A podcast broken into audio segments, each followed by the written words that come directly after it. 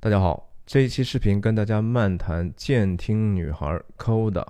这部美国电影获得了2022年奥斯卡的三个提名：最佳影片、最佳改编剧本和最佳男配角。我跟大家分享的角度不是说这个电影有多么复杂深邃需要解读，或者艺术上有多么特殊需要被特别的指出。恰恰相反，这个电影非常的简单，无论是手法，还是人物的角色的深度，还是主主题，都是一眼望穿的。我试图去第二遍快速的拉了一下，还真的没有发现第一遍没看到的细节，说明就是说创作者是非常直截了当的，他希望能够。饱满的、简单的呈现他的这样的一个信息，那我相信这他也达到了这样的一个目的。很多观众其实看着是蛮舒服的，整个的这个观影体验跟随着情节的这样的一个呃，带着几分商业电影配方感的这种设计，起起伏伏，呃，很多人是非常非常喜欢的。我也没有觉得这个电影差哈，只是说它并不是那么的 sophisticated。但是还是值得分享。我分享的角度，我是觉得这个电影既然获得了这样的一个成功，然后它里头必然有一些东西，不只是说我们好像简单的可以识别、可以共情就好了，而且它还涉及到人的一些深层次的一些精神世界的问题。比如说，我我在想，就说电影中女主人公 Ruby 的这样的一个她的喜悦也好，她的 frustration 或者焦虑也好。是为什么呢？是基于什么呢？我的理论啊，他的所有的喜悦和焦虑其实都是基于关系的，但是这个关系有非常不同的好多层次的关系，对吧？我们可以顺着用截图的方式再过一下这个影片，然后也许分享一下。我也自我介绍一下，我叫徐亮，我人在美国加州旧金山湾区，和大家通过电影分享泛文化的话题，探究人生的意义。希望你喜欢订阅我的频道。这个周末就是奥斯卡奖的颁奖礼了，我到时候也会想办法尽快的去出一个快速的一个评价。那我的分享的方式就是一镜到底不剪辑，想到哪说到哪，说到哪想到哪，是即兴的一个。分享，所以大家也放低期待哈。我我这么说不是说您不可以批评我讲的不好，完全可以。我有时候是讲的不好，我自己这个东西跟自己的状态有关系。但是我也希望就是说，主要是您自己要想有一个正确的期待，就是我这个东西不可能是一个字字珠玑，像论文一样的那样的一个品质，好吧？我们就进入这样的一个电影的分析。Coda Children of Deaf。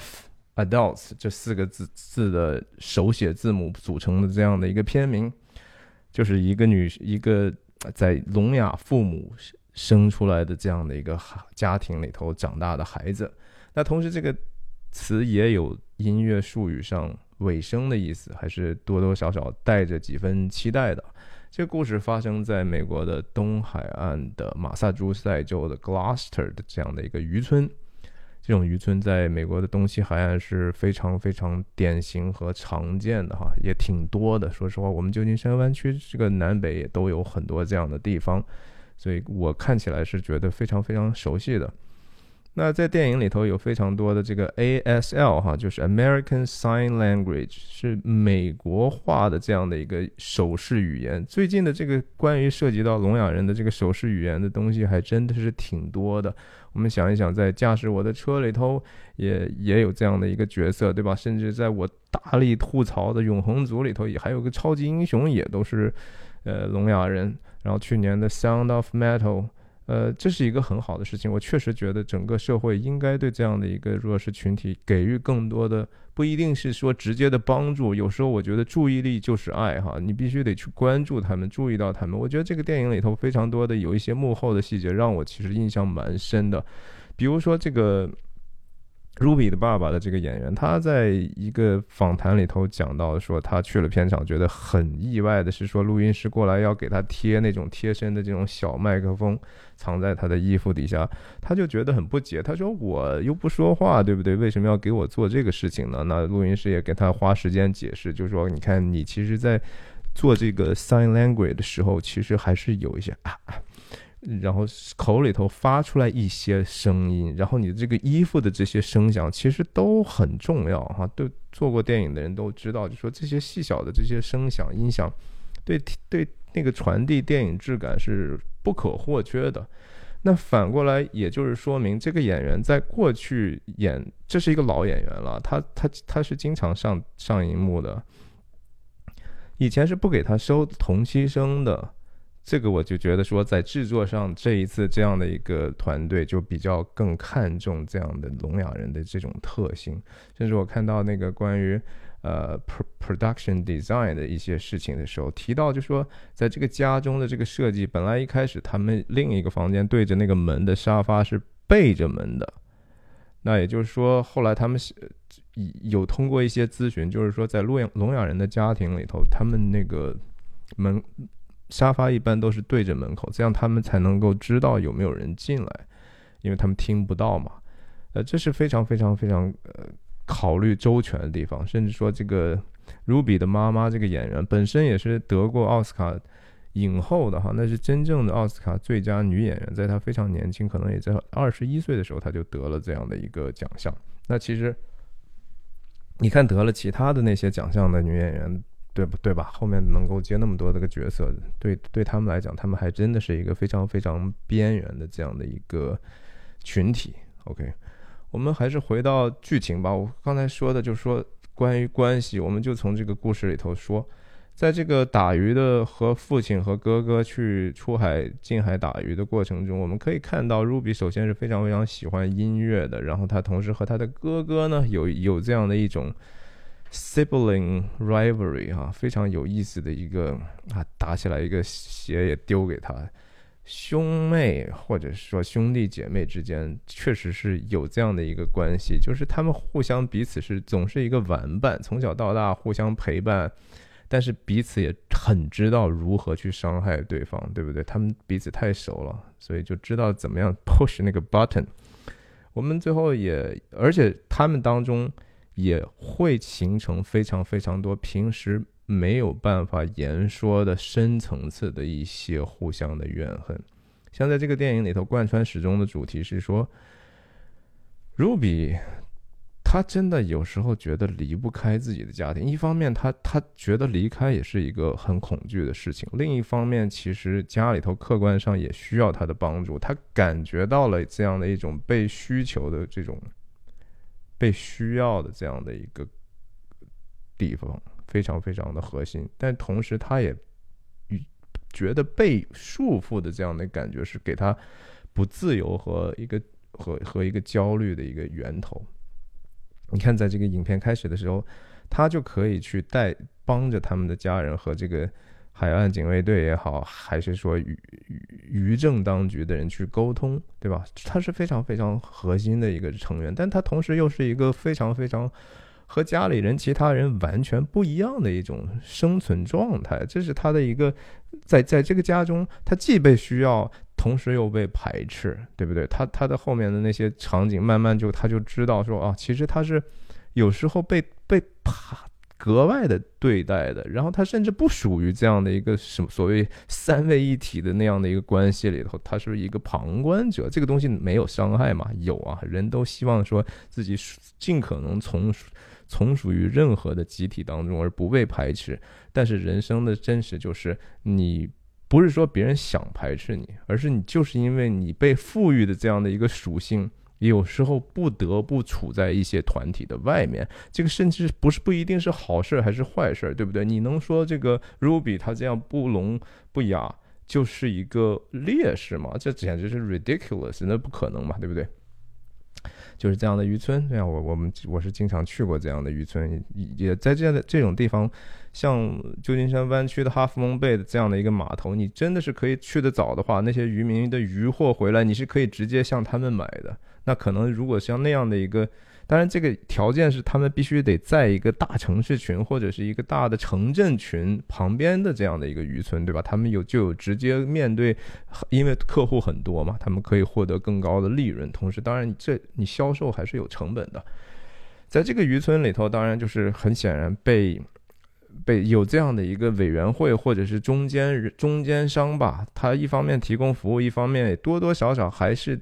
让渔民觉得在榨取他们的一些劳动嘛，那 Ruby 就显示出来这样的一种对家庭的责任，对吧？他觉得说其他人不知道怎么讨价还价，但是他可以，他也有责任去这么做。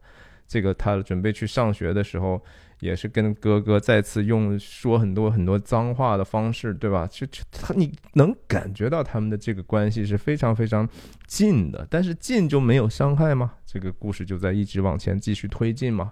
那同时我们也知道，就说啊，他。真的是蛮辛苦的，去了学校，呃，来不及换衣服，还要被同学嘲笑。但是我总是觉得那个学校里头那个女生们去用言语去霸凌他、嘲笑他，有一点点过哈。这个不是一个让我觉得，当然他也没有时间去展开这样的铺垫，所以我觉得那个情节有一点点的 cheap。那 Ruby 就是很显然对这个男生哈。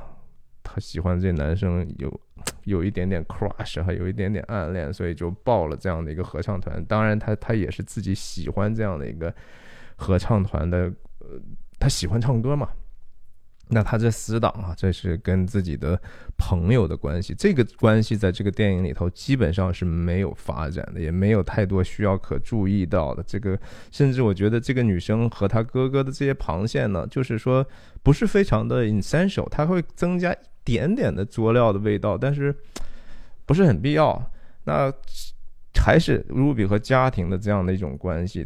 他从小在这样的一个很特殊的环境里长大，你想想，他的第一语言哈都不是一个英语，而是一个 ASL，是一个 Sign Language，这是他他的母语其实是用自己的手势来表达的，所以这个也就是为什么到后来这个音乐老师让他讲述自己很深层次的一些一些心里头的情感的时候，他本能的反应他是用这样的一个手势来去表达的。他爸爸妈妈来接他了，这样的皮卡在美国就是非常的 old school 哈，也非常的呃传统。然后很多人人家讲，我以前也曾经有过一个福特的这样的一个皮卡哈，然后后来卖了，还有有人说，嘿，你怎么能卖你的福特呢？对吧？福特这种东西就是这种福特的皮卡是应该跟着你一辈子的，挺有意思的，开玩笑嘛。然后他爸他妈哇，开着特别大的这个说唱乐就来接他了哈。本来这个青少年就很不愿意让家长在同学面前出现，这是我们都可以感受到的哈。这为什么呢？其实这就是说，人就是被这样设计的。你到了一定年龄，你就是要独立了，你要逐渐学会去分离了。同你的同僚们，你的那个呃同辈的那些人。大家也都潜意识实际上知道说呀，你要天天还赖在他们身边的话，其实是值得被取笑的哈。这样的一个同辈压力是有一个深层次的一个我们人的一个本性的原因的。那他爸爸妈妈当然是非常的，呃，很很 vibrant 的一个角色哈，就是一对儿是。他有太多的喜剧是出现在他的父母身上的，包括他们两个人的这个做爱啊，然后有一些这个 manner 上的东西，呃，很可爱，当然是很可爱。然后这个他妈妈实际上有时候还蛮小女生的，对不对？挺爱撒娇的，在财务上跟自己的老公是争执的，每次都 争执不下。然后但是。在自己的这个化妆啊、选美啊这些事情上呢，又感觉好像，呃，告诉自己女儿，意思就是，你看，好像是一个更会打扮的小姐姐一样，对吧？就是你还老老动不动笑话一下自己女儿，有这样的吗？我我觉得生活当中，我们自己都听过朋友去描述自己妈，有时候就这样的，是一个。有点开始慢慢在青春期就会霸凌自己女儿的这样的一种状态，但是这个也是可能人性当中一部分的东西，因为人还是觉得说不是愿意特别愿意承认自己衰老，你知道，当你看到这个一个女性在看到自己的，即使自己的女儿啊慢慢变成了一个成熟的女性的时候，实际上她还是有压力的，你知道，这是非常非常有意思的事情。然后这这段戏当然就更搞笑了。这个他他爸爸他妈妈得了湿疹哈，在一个不方便的这些地方得了湿疹之后，然后还必须得找 Ruby 去做这样的一个手语翻译。呃，这个青少年的孩子简直尴尬极了，是吧？而且他爸使用的那个语言是非常非常的直截了当的，那个有时候用的一些形容也是让自己女儿觉得哎呀无无地藏身。但是这就是他们的关系哈，这是他们的这个。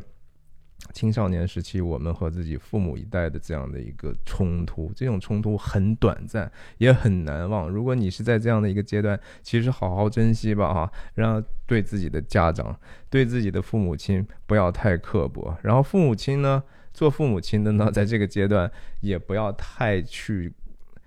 把他们的这些有时候时不时的一些态度看得太重。我虽然还没有有这样大的孩子，但是这是我的 general 的一个猜测哈。那这个场景啊，继续还是他爸爸这个放屁的事情不说了，嗯。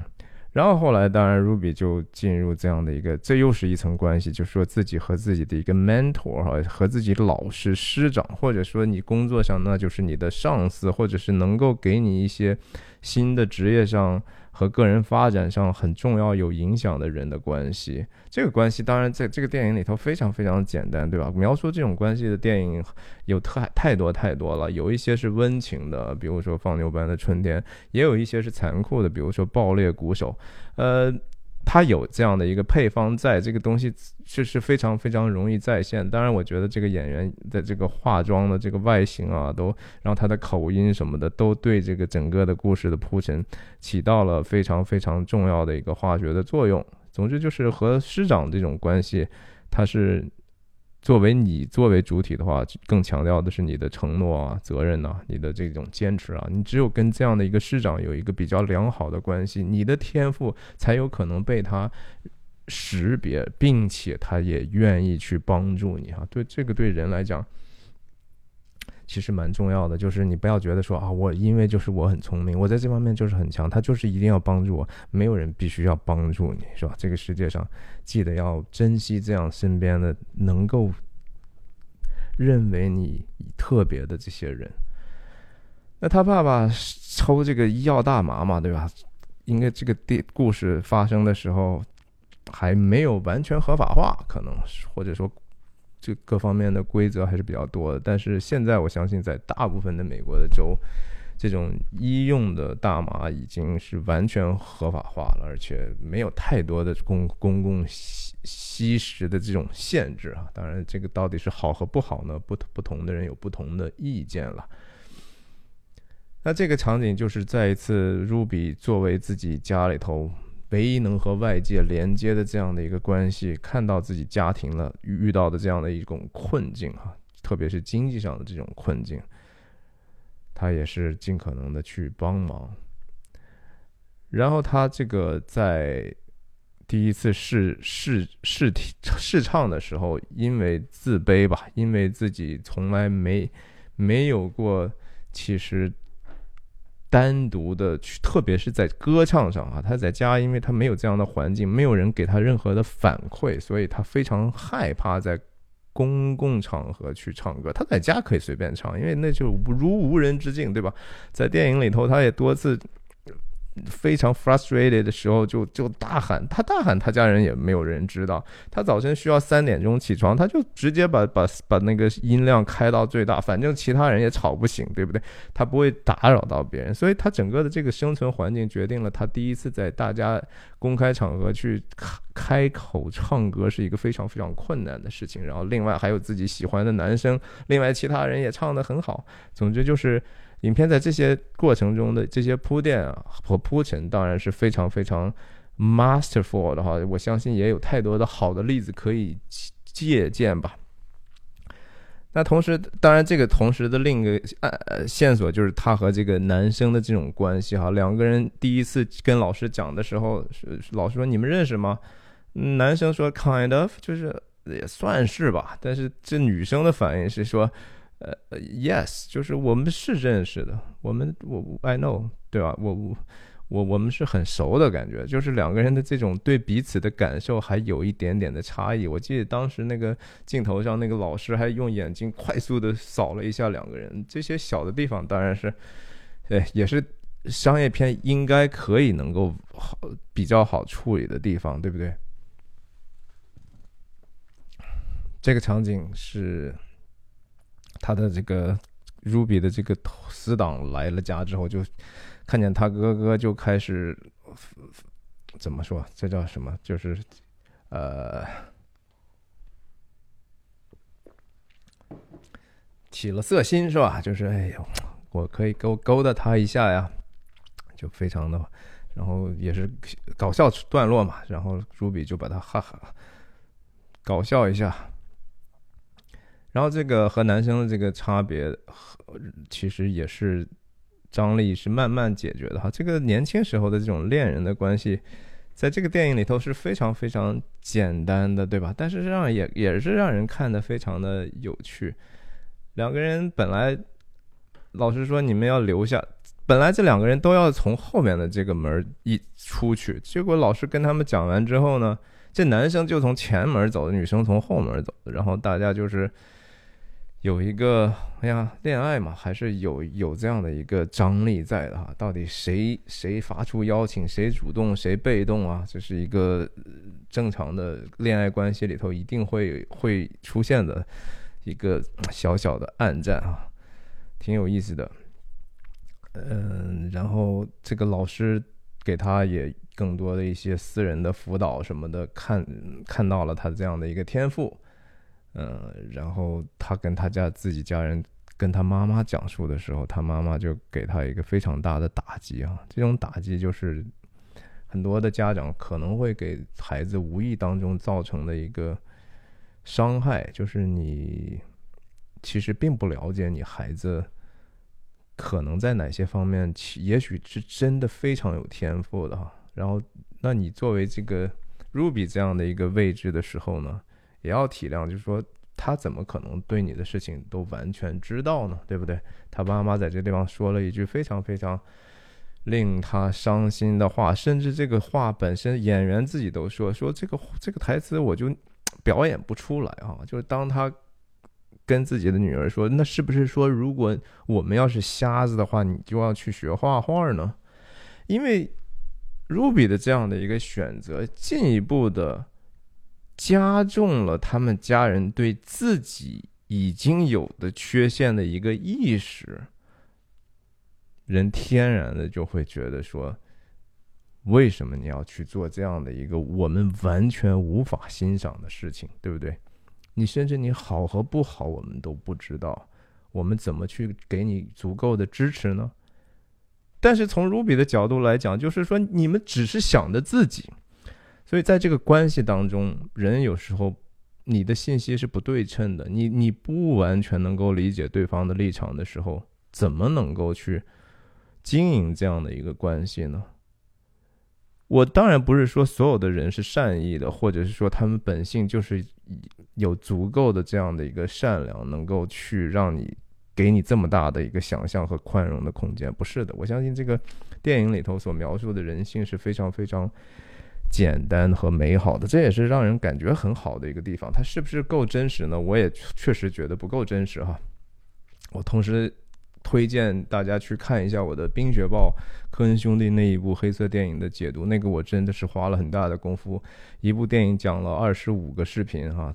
肯定长度比电影本身要长十倍，但是我我我觉得那个电影对人性的这种刻画是非常非常深刻，而且它是一个不是说悲观的深刻，它是一个对于所有事情更为了解之后，然后试图给你一个新的答案，或者至少是一个真相的一个努力。说回这个电影，就是。和妈妈的这种冲突，妈妈在最后也曾经跟他讲述，跟她自己的丈夫在讲说，我也不想失去我这个宝贝，是吧？我的这个 baby 啊，他爸爸这时候才给他一个旁边的一个校正的一个观念，就是什么时候你好像他是你的 baby 呢？对吧？他从来其实从小。感觉就是没有一个能够对他特别特别满足他需要的一个母亲呢，这也是这个当母亲最大的恐惧。当这个母亲被女儿问到的时候，说女儿问他说：“那你是不是希望我生下来和你一样，就是又聋又哑呢？”他妈妈说：“我还真的这么想过，对不对？我因为我生你的时候，我我我害怕跟你没办法交流嘛。”我害怕跟你不在一个频道呀。他他以自己的亲身经历，他知道我和我妈关系就是因为不好。我妈是正常人，我这样，所以我就不是一个和他就不是很亲。我也我不希望和你不亲呐。他妈妈是带着一个也是对关系的一种焦虑，才有这样的一个听起来蛮黑暗的想法。但是他如果是基于爱的话，他也没有做出来任何伤害他的事情的话，其实把这样的一个真相讲出来，是对这样的一个关系是有帮助。的对不对？当他妈妈讲了那样的一个真实的这样的过去的想法之后，两个人最后其实关系达到了一个更加亲密的效果。如比直接就靠在他妈的腿上，我记得抱着他妈，呃，母女关系达到了一个新的高度。这是真的，这是这个电影可能让人觉得，不光是共情，也能够稍微发现一些生活真相的地方，对不对？至于说他哥哥的这样的一个。他哥哥和他的另外的一个矛盾，是说他哥哥觉得自己是长子嘛，然后他要他要承担更多的责任，他不希望活在自己正常人妹妹的阴影底下，所以说无论在这个酒吧打架也好，还是后面这个在这个公听会的这些和这些有权势的人去对抗也好，他都是他也在成长，做哥哥。弟兄姐妹的，千万不要忘记了。有时候自己的弟兄姐妹也是很年轻的，他们虽然说比你大，但是不是说他们比你大大什么几几岁就一定他们就需要永远的照顾你？不是的哈，这是一个需要在家庭当中彼此扶持的地方。但这一场戏，我真的是个人是非常非常不喜欢的。我觉得这个演的也不是很编的也不够好，就是突然有这样的一个。一点不讲理的这样的一个人，去跟他有这样的一个对抗，用这样的语言去去攻击他，这是不可，我觉得不可能。我在美国没有遇到过这样的事情，这样的事情在这样的环境也一定会被其他人阻止，甚至唾骂的。人们不会觉得这样的行为是体面的，对吧？你碰到人家之后，然后看到人家是聋哑人，你还说啊，你是个 freak。No 哈，这个东西在这个社会里头，特别是在这个慢近代，大家对这样的弱势群体更加关注的时候，我是觉得我从来没有听说过有这样的事情。所以这段整个包括这个，因为他打了这个男的之后，又和他那个之前 Ruby 的同学好上之后，就是跑了题了。然后他这个恋人恋人的关系呢，也也在发展哈。自己跟自己家人有时候，啊，距离稍微远一点的时候呢，哎，在这个时候，恋情这个网进 kick in 一下，也是确实在情绪上给让观众看的就非常的舒服。两个人终于说在一起练歌了，因为你们二重唱嘛，对吧？老师的说法了，你们分开练那算练了个屁，对不对？你们二重唱，你就是得一起唱嘛。然后这男生其实他。的嗓音条件还真的不如 Ruby，对吧？最后他去 Berkeley 的音乐学院也还没有被录取，然后反而是 Ruby 被录取了。这个时候开始了两个人的这种情愫嘛，对吧？然后但是很快又发生了一些新的变化啊！这后面跟了一场，就是完完全全是为了搞笑哈。这个从剧作上来讲，我觉得除了搞笑之外。呃，没有太大的新意，因为他和他家人，他家人会让他尴尬的这样的一个事情，甚至会尴尬到影响他其他男生对他的这样的一个印象来讲，嗯，我觉得更多的还是一个作料型的哈。当然，这个这个情节同时会埋下，就是这个男生出去跟自己的有一个男生同学讲了他们家这样的一个很可笑的场面。然后 Ruby 和这个男生之间产生隔阂，嗯，但是其实这个你要想一下，他那个剧作真是蛮浅层的哈，这是一个电视剧或者甚至说肥皂剧的这样的一种设计，在这个渔业的这个监管越来越严之后呢。有这样的一幕戏是在，这是非常美国化的一个场面哈，这叫汤号哈，这就是一个小镇的时候，他们会有一个大家开会商议一些公共事务的一个地方，就是一个汤号。汤号大家就可以自由的去，首先坐在台上的人当然是要讲出来自己的为什么需要去做出来这样的政策的调整，然后。把现在的一些困境跟大家说清楚，底下的人也可以去提问，这是美国民主政治的最基本的基石的地方啊，这也是美国政治的常态。在这样的一个情景里头，然后他这个父亲卢比的父亲就大胆的站起来，然后用非常呃脏的 ASL 哈，用嗯满屏幕脏脏笔画的这样的一个语言去跟监管的人也好，和这个中间商也好，进行了一个态度上的表达吧。那其实很多时候这也是一个现实，就是说你中间商，因为你能控制的资源其实是比较多，你你处在这个整个链条的一个非常非常重要的位置上，他真的是有可能会去剥夺别人，但是同时他也要考虑别人会不会给他一个压力，所以这是一个动态的平衡。那他爸爸的这个举动。其实也是蛮冒险的哈。回了家之后，我记得他妈妈再一次跟他，呃，表示了极其不同的意见，觉得他爸爸是一个冲动的人。他爸爸这个冲动的形象是整个这个电影里头非常非常重要的一个表现，也是非常可爱的哈。我们在生活中，其实你身边有这样的人，你是有时候挺痛苦的，但是在戏剧上呢，我们其实是愿意看到这样的人，所以这个演员也是。给了大家这样的一个角色的呈现，所以他得了这个最佳男配角的男配角的提名嘛。然后事情有往好里变化哈，要要面试电视台来采访他们的故事了。然后 Ruby 又困在这儿，他本来说老师不让他迟到，他还不得不牺牲自己的可能和老师之间的这样的一个关系啊。这是其实我还是回到刚才那个关系非常非常重要。你一旦这个信任不存在之后，人家才不帮你的，对不对？所以他再一次感到了从这个家庭生出来的这样的一个要把他抓回去的这样的一个痛苦。那他的父母其实本身的刚才也讲到的这种分离的焦虑，分离的焦虑不光是从从孩子来的，Ruby 也会想的说，我从来没有离开我家人做过什么事情啊。那同时他的他的妈妈也是觉得意识上觉得舍不得这样的一个小女儿。所以在义务啊、责任呢、互相体谅呢，还是互相支持呢？互相牺牲，对不对？你要付出还是要给予？这些是一个持久的需要去讨价还价的。即使在一个家庭里头，其实是需要谈的，对不对？哪有说啊，凭什么你就用你的关系来压我？那是一个。不健康的一个这种父权或者母权结构才有那样的情况。没有谁，如果大家都是成人的话，没有谁对其他的人负有完全的责任。你还是你自己的生活，你们是一个分离的人啊。在这个圣经里头讲的，人是要离开父母的，和妻子成为一体。说男人哈，男人要和离开父母和妻子是连扯连为一体的。那最后就是事情就。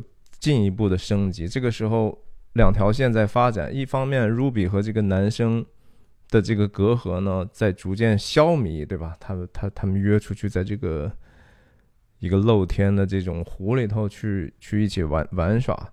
这种地方其实也是美国还真的挺多地方，应该是呃很多年轻人就是在这种野生的湖边的这种跳崖呀什么的，我们这儿也有。嗯，有时候你看着这些年轻人，你也觉得哇，捏把汗呀，这东西多危险啊，对吧？而且那个，我记得我们这儿 Santa Cruz Mountain 里头有一个叫伊甸伊甸园湖吧，可能那个地方就有这样可以往下跳，从那个岩石上一下能跳到那个小石潭的中间去，真的有年轻人在那儿死过，有那样的牌子。总之就是说，他 Ruby 要和这个男生有更多的练习，同时他也。他也爱慕这个男生嘛，他就没有去跟他家，人，去打鱼。那这刚好那天还是政府派来的这个观察员也在船上，结果海岸警卫队给他们的警告没有人能够听见，他们就被逮住了，还被强行登船啊，这是非常严重的事故。那另一边是 Ruby 和自己的这个。也是初恋还初吻，Who knows，对不对？反正这是一个年轻人多么愉快的、多么兴奋的一个场合，然后衬托的是家庭里头这样的一个对他的指责啊。三个人都都多多少少觉得说你没有帮我们哈，你怎么这么自私？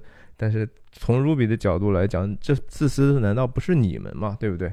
可是这个这个地方的转变，再一次我觉得剧作上是比较弱的，就是他突然之间后来就又觉得说啊，我还是决定了这个考大学上音乐学院的事情可以放一放，我就还是帮你们去做这个卖鱼的生意吧。那在这个时候呢，其实这个哥哥和他的关系再一次就又爆出来了。哥哥就是再一次说：“你是要什么？你是要让我感激你吗？对不对？你就要让我们欠你一辈子吗？离开不离开你，其实我们没有办法，他们也没办法成长，我也没办法成长。他是有这样的一种一种潜在的一个看不见的链条在那儿存在的哈，非常非常有意思的地方。这是刚才讲过的，他妈妈跟他讲这个真话的时候。”然后他哥哥最后也是说：“你就走吧，哈，让我们自己搞定吧。这个事情，真的，这个世界，甚至他哥哥说了一句话，说没有你之前，我们都挺好的。啊，意思就是说，我们可是因为你的存在，我们其实也要对付一些。首先，我们的预期也变化了，对不对？是因为你来了嘛？”我们也不可能假装你不嗯不在我们当中，对不对？那我要不要考虑你在我们这样的一个关系里头的？我们的未来我要不要算你一份呢？算你也痛苦，不算你也痛苦，是不是这样的？你想一想，是进亦忧，退亦忧呀，这个没办法。因为人就是这样的，你有时候你你觉得你该给，但是你有的时候就觉得我该要了哈，是持续的这样的一个痛苦。但这个痛苦其实我到最后在在讲的时候，我觉得还有更深层的意义。然后他最后如愿以偿哈，得到了这样的一个公演，也蛮成功的。整个这个电影的摄影是非常非常的平庸的啊！我用平庸的话，可能很多人不高兴，但是我真的觉得非常非常的平庸，在镜头的语言上几乎没有任何可以延伸出的意义，可以这么说吧，就是一切都是为了就是你能看懂，就是 OK，我我我我这样这样拍，可能他的这个表情更明显一点，所有的机位的选择都是比较的权宜的，我认为是这样的。那。呀，这这种场面当然是让人看的是非常的愿意看嘛，谁不愿意看这个孩子成功呢？对不对？然后在这个地方加了一段这个所谓的父母亲完全不知不知道他们在演什么唱什么，他们也没办法感受其他这些正常人能够感受到的这样的一个音乐之美，然后中间用了一些完全把声音抽掉的一些无声的这个桥段哈。呃，有的人说这样很有用，但是你要从视，因为视听语言是是镜头和声音是一起工作的呀。那个地方剪的那个乱哈，那个剪辑之乱，呃，有时候根本就不是主观镜头，你也用一个这样的无声的桥段，我就觉得说，哎，有我我是觉得不是特别好。嗯，anyway，但是我想大部分的观众可能也不会有那样的一个挑剔，这也是可以理解的。呀，总之就是最后他们爸爸也是说回了家之后，我也体会体会你的这个唱歌的之美哈。Again，这个东西编剧编到这儿还是有一点点权宜，就是你你平时的时候他在船上唱歌，你虽然听不到，但是你知道你经常能够看到他唱歌，对不对？你就从来没有想过说我去感受一下吗？你自己的皮卡里头。天天你知道说听听用低音炮听说唱乐能够震的屁股很舒服，你就没有想到说你女儿唱歌的时候我也感受感受她吗？呃，我觉得从上下文来讲，他爸爸不是那么样一个自私的人哈，所以放在这儿，嗯，我要就是让人比较容易去去煽情嘛，然后最后连连 Ruby 都真的能考上音乐学院了，然后啊这个地方戏剧化到就是啊。让自己的老师上去给他伴奏，哈，真的有这样的情况吗？我是生活中我觉得不太可能有这样的情况的，所以太戏剧化了，啊，只是说最后这个歌其实还是蛮好的哈。他家人再一次很鬼马的，呃，不守纪律哈，溜到人家的这个呃面试的厅里头，坐在楼上去看，然后 Ruby 在其实一边儿。在用手语一边在唱然后对这个演员来讲，他还得再演啊，这个其实是挺了不起的。就是说，这个演员本身是一个正常的，也也不是一个抠的，他不是一个在这个这种家庭里长大的孩子，但是他学了这样的一个，用了好像是九个月的时间，学习了这个手势，然后他在唱的时候，这也是他真真人的嗓音，所以说。挺厉害的，就是你你你，他同时得等于是 multitasking 哈，他是同时在做很多很多的事情的，嗯，演的还是不错的。那这个男女关系就是小清新了嘛，对不对？最后就是也没有什么太多可说的，最后就是一家人啊，互相在在一个最好的结果底下达到了最和谐的一个关系，然后就结束了。呃，总总体来讲，我觉得这个电影里头的人物的动机都非常的简单，对人性的这个刻画也太没有想走那么深哈。我就是让你 feel good 就好了，也可以呀，为什么不了？我们生活中有时候累了，哎，让人按摩一下，确实挺爽的啊。但是这个东西可能不解决真正的问题。我刚才的我的意思就是说，呃。他的这样的一个原生家庭，我们能看到这个人性里头稍微有一点点黑暗东西在那儿，对不对？可是我们真实生活中的这个原生家庭的问题呢，其实要都要比这个影片里头可能要深刻的多，然后需要被被对付的这个层层层层次也非常非常多。原生家庭的影响，你在年轻的时候是看不出来的。比如说，一个家庭的父母亲离异了，这个小孩当时可能八岁或者十几岁的时候，他在二十岁之前，他没有成家之前，这些东西都还不够有足够的影响。即使他自己说有，可能也还不够深刻。但是当他有了自己的家庭的时候，那个时候才是原生家庭所有所有给他造成的这个困扰的真正展现的时候。那其实我今天说了，我说人的焦虑都是来自于。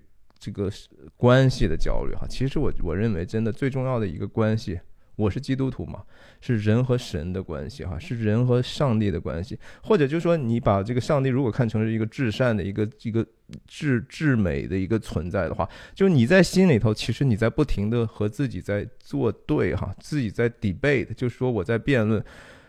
为什么人有焦虑？就是因为我们有时候无法选择嘛。我们到底这个想法是对的，还是这个想法是对的？你总得在内心当中有自己和自己的对话，对吧？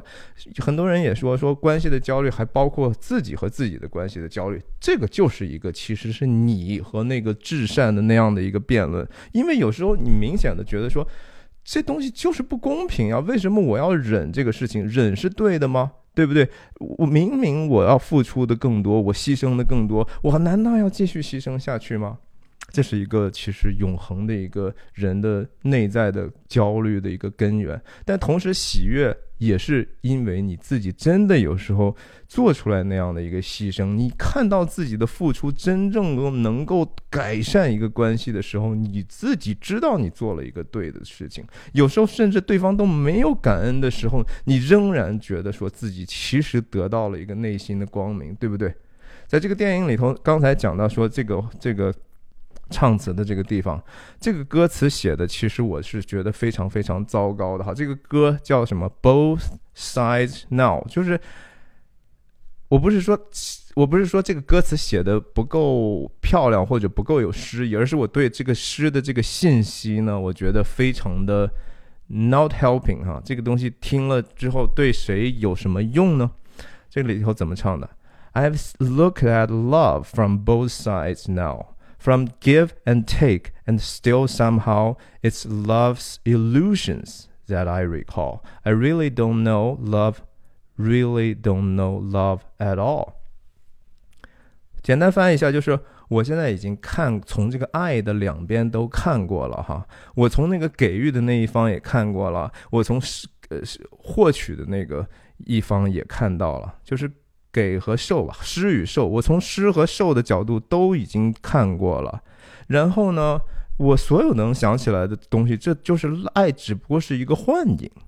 而我真的不知道什么是爱，我真的是完全不知道是爱。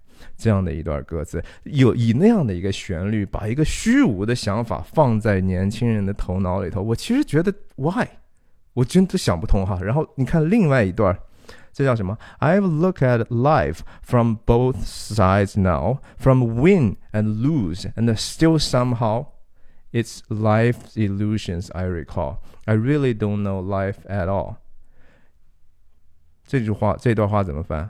我从这个生命的两端都看过了哈，啊，不管是从这个赢的那一边，还是输的那一边，但不知道怎么样，我还是 能够想起来，只不过是生命的一种幻影，一种不真实的东西。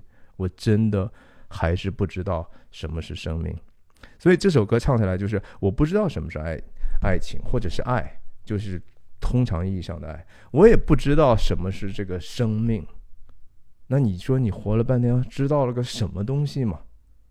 我觉得，如果说 Ruby 的这一场这一场的整个的这样的一个过程，如果只是得到这样的一个结论，那岂不是太可惜了，对不对？就会说我们活了一辈子，然后最后说啊，其实一切都是如幻影一般哈，我们就是做了一个梦，这个事情毫无意义，我们的人生毫无意义。然后我，而且你把生命看成是一个输和赢的事情。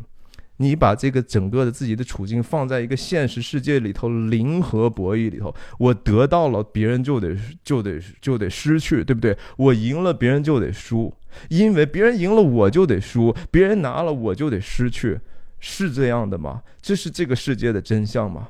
我请大家真的是仔细想一想。所以这个电影呢，也许大家会觉得，哎，感觉挺好的，但是其实在我看起来，它首先是一个很平庸的电影啊。我是觉得说，也许。真的是美国的好莱坞已经衰落到这样的程度，连这样的电影在去年的十个最佳影片里头还能入围这样的一个电影，其实挺可惜的。最后，今天的分享到此结束，希望你有兴趣的话订阅我的频道。真的有兴趣的话，看看我频道里头的其他的视频，特别是我的《冰雪暴》解读系列。记得奥斯卡很快就要颁奖了，很快的我们就再见了。